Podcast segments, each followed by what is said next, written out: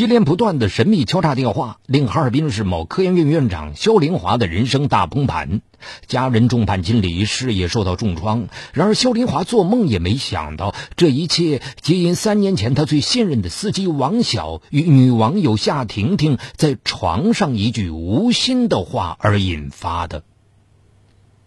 敬请收听本期的《拍案故事》，风口迷局。今年五十二岁的肖林华，出生于黑龙江省哈尔滨市，博士学位。二零零零年，肖林华被提拔为哈尔滨某科研院院长。事业有成的肖林华拥有一个幸福的家庭，做教师的妻子赵玉芝漂亮贤惠，儿子肖振聪明过人。然而，二零零二年，肖振华的平静人生被打破了。这年夏天，风姿绰约的董媛媛。从一所高校调入科研院人事处工作，董媛媛时年三十五岁，离婚后一直带着女儿生活。肖林华被秀美的董媛媛所打动，后来肖林华通过在工作上关照等方式，开始了对董媛媛的追求。聪明的董媛媛对肖林华的种种暗示也心有默契。一次，上海有一个学术会议。肖林华精心安排董媛媛与自己同行。晚上，在一家豪华酒店的包房里，董媛媛的芳心终于被打开，倒在了肖林华的怀抱中。两人就这样拉开了地下情的序幕。肖林华向董媛媛表白爱情的同时，也告诉她自己不会与相濡以沫的妻子离婚。冰雪聪明的董媛媛表示自己绝不要名分。不久，肖林华和董媛媛的私情被同事们在私下里当成风流韵事来传说。肖林华的司机王晓是他精心挑选出来的。王晓按院长的吩咐完成工作，什么也不多问，这一点让肖林华十分满意。但作为院长的司机，王晓对肖林华与董媛媛的暧昧感情是心知肚明的。而在科研院进人、用人、下属单位工程款等问题上，作为院长的肖林华确实也有过一些违规行为。王晓对这些事情也了然于心，但他对这些事从不多言多语。肖林华对他非常信任。肖林华并不了解，其实平日里内向沉默的王晓，在酒醉之后常常失言失态。肖林华更不清楚，尚未结婚的王晓有个特别的爱好，就是喜欢上网聊天。二零零五年三月的一天晚上，王晓在网上认识了一个名叫夏婷婷的女孩，半个月聊下来，两个人相约见面。见面后一见如故，酒过三巡，两个人默契的牵手来到一家宾馆，从此两人便经常在一起约会同居。一次。酒醉后的王晓说出了自己的真实身份。得知王晓是科研院院长的司机，夏婷婷非常艳羡。哼，你原来是给院长开车的呀？科研院的院长一定很有学问，是硕士、博士什么的吧？王晓借着酒劲儿不屑地说：“切，别以为那些人模狗样的院长啊、博士啊就有多高的素质啊。”我们那个肖院长在外人眼里是个好领导、好丈夫，其实背地里啥都干呢，贪了公家不少钱不说，在外面还养着一窝呢。夏婷婷显然对这样的八卦新闻非常感兴趣。王小想，反正夏婷婷也不认识肖林华，于是打开了话匣子。他将这几年自己了解到的肖林华与董媛媛的绯闻，还有自己在给肖林华开车时听院长与别人的通话中猜测出的一些经济问题，添油加醋的跟夏婷婷讲述了一番。王晓没有想到，他的这番话，将他的院长肖林华推向了生活的风口浪尖。一次。夏婷婷在王晓家翻看影集的时候，发现了一张王晓和单位同事的合影，肖林华和董媛媛都在上面。出于好奇，夏婷婷拿走了合影。一年后，夏婷婷突然提出跟王晓分手，两人再也没有任何来往了。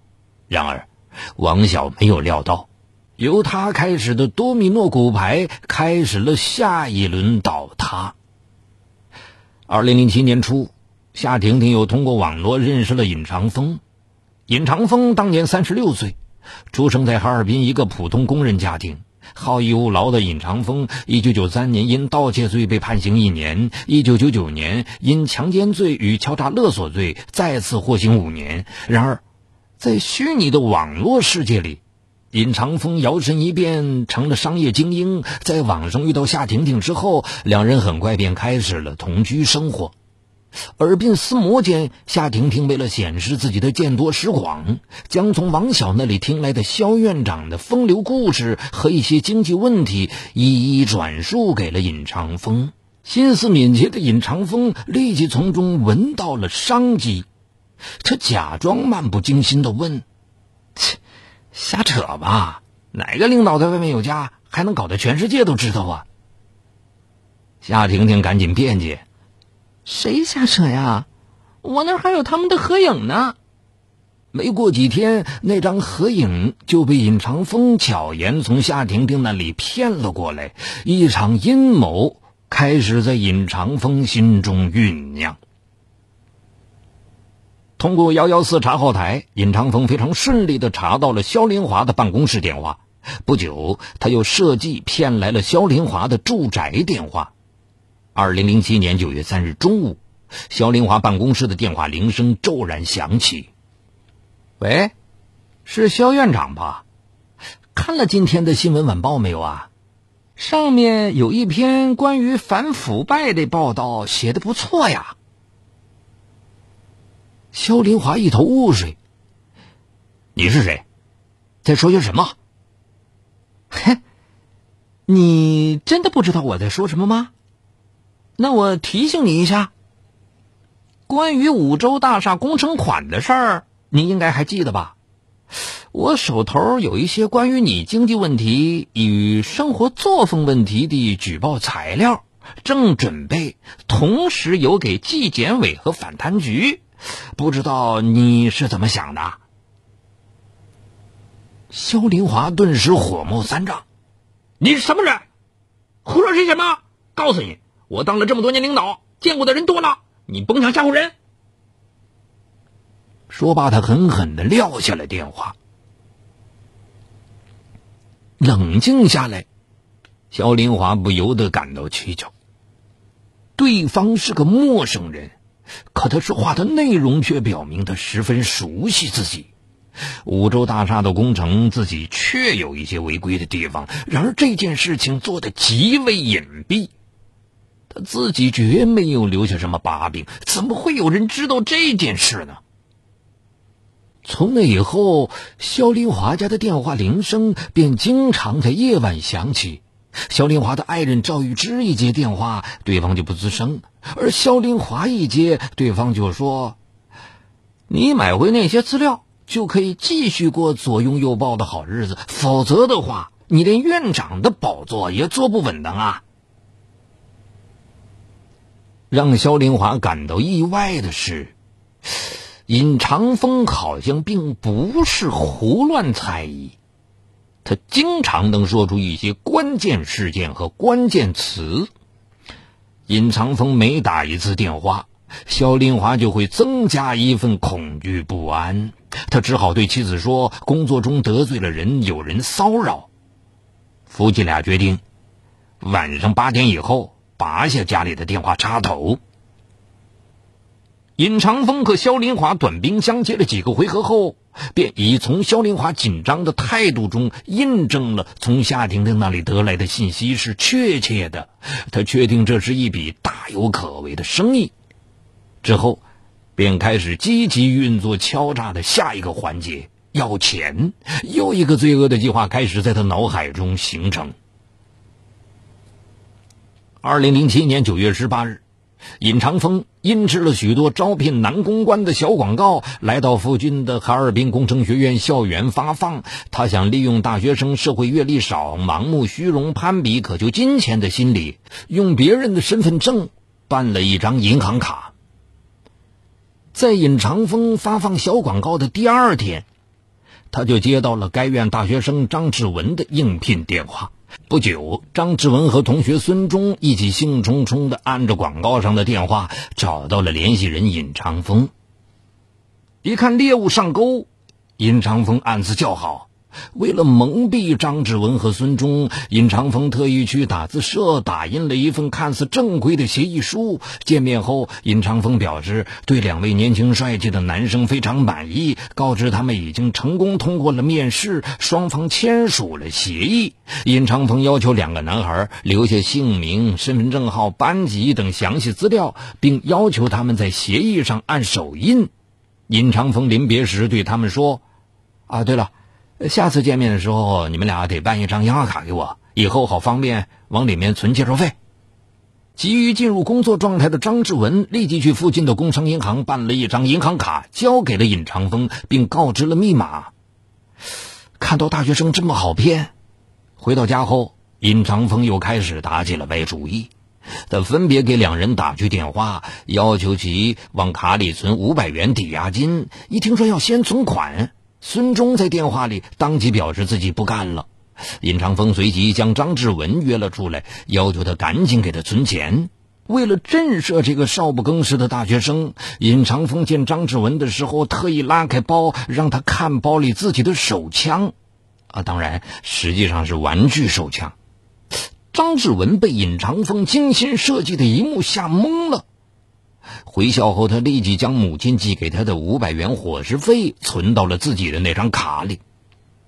第二天，孙忠告诉张志文，尹长风肯定是个骗子，自己坚决不会给他汇钱。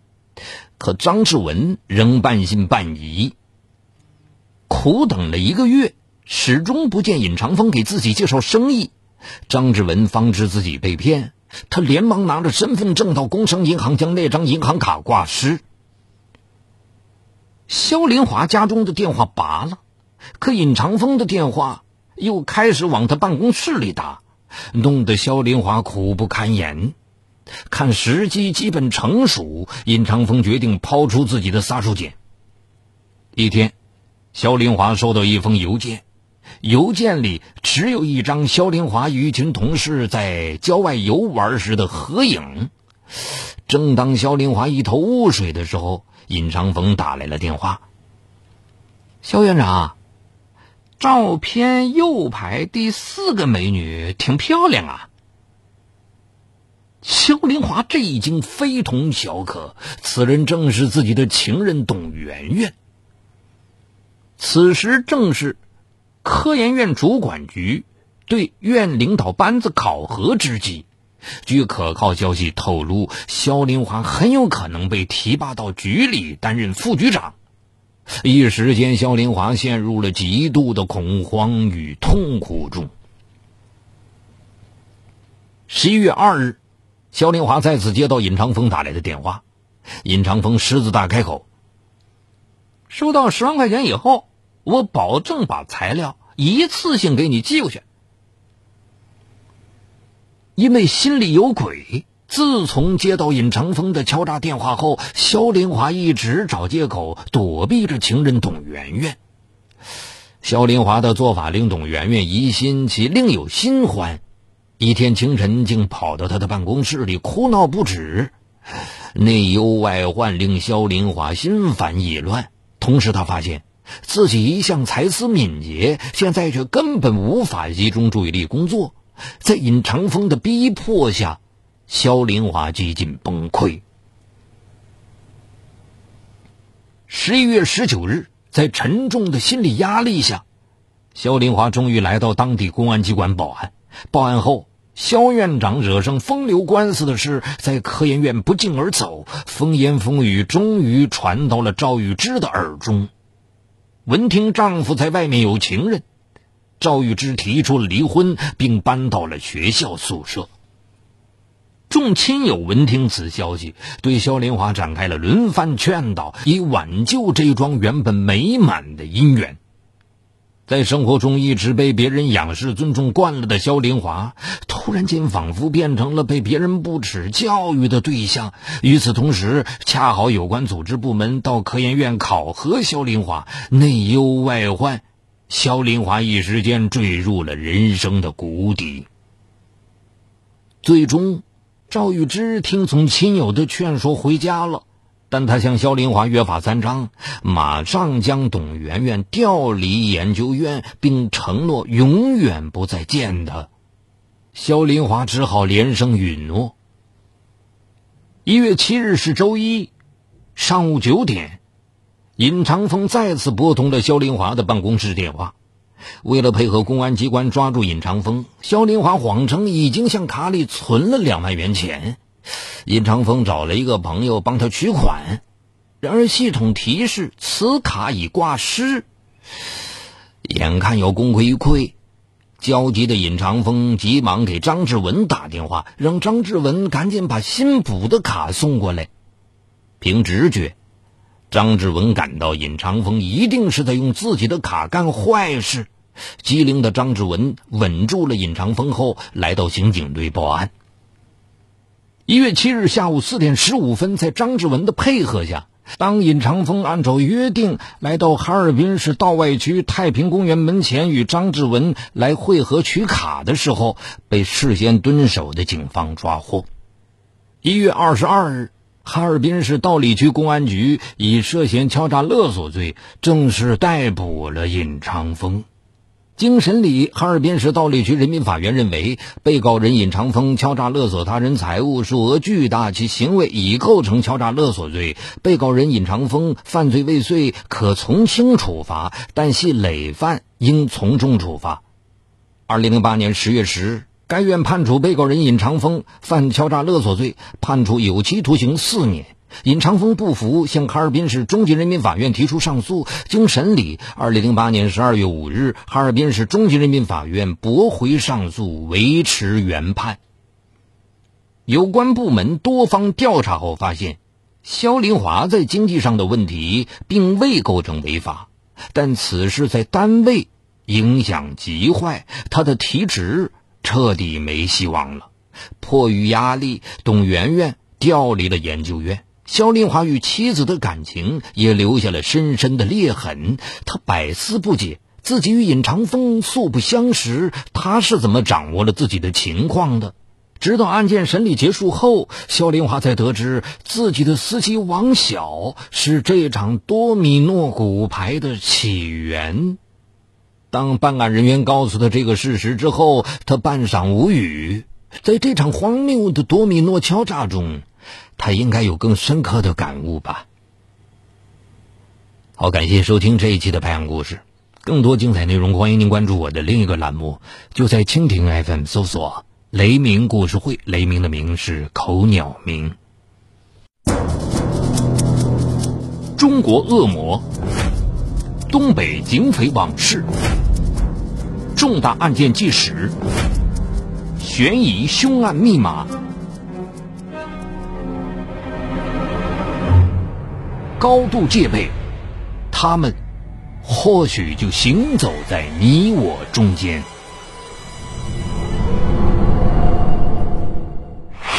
雷鸣故事会，带你直击犯罪背后的。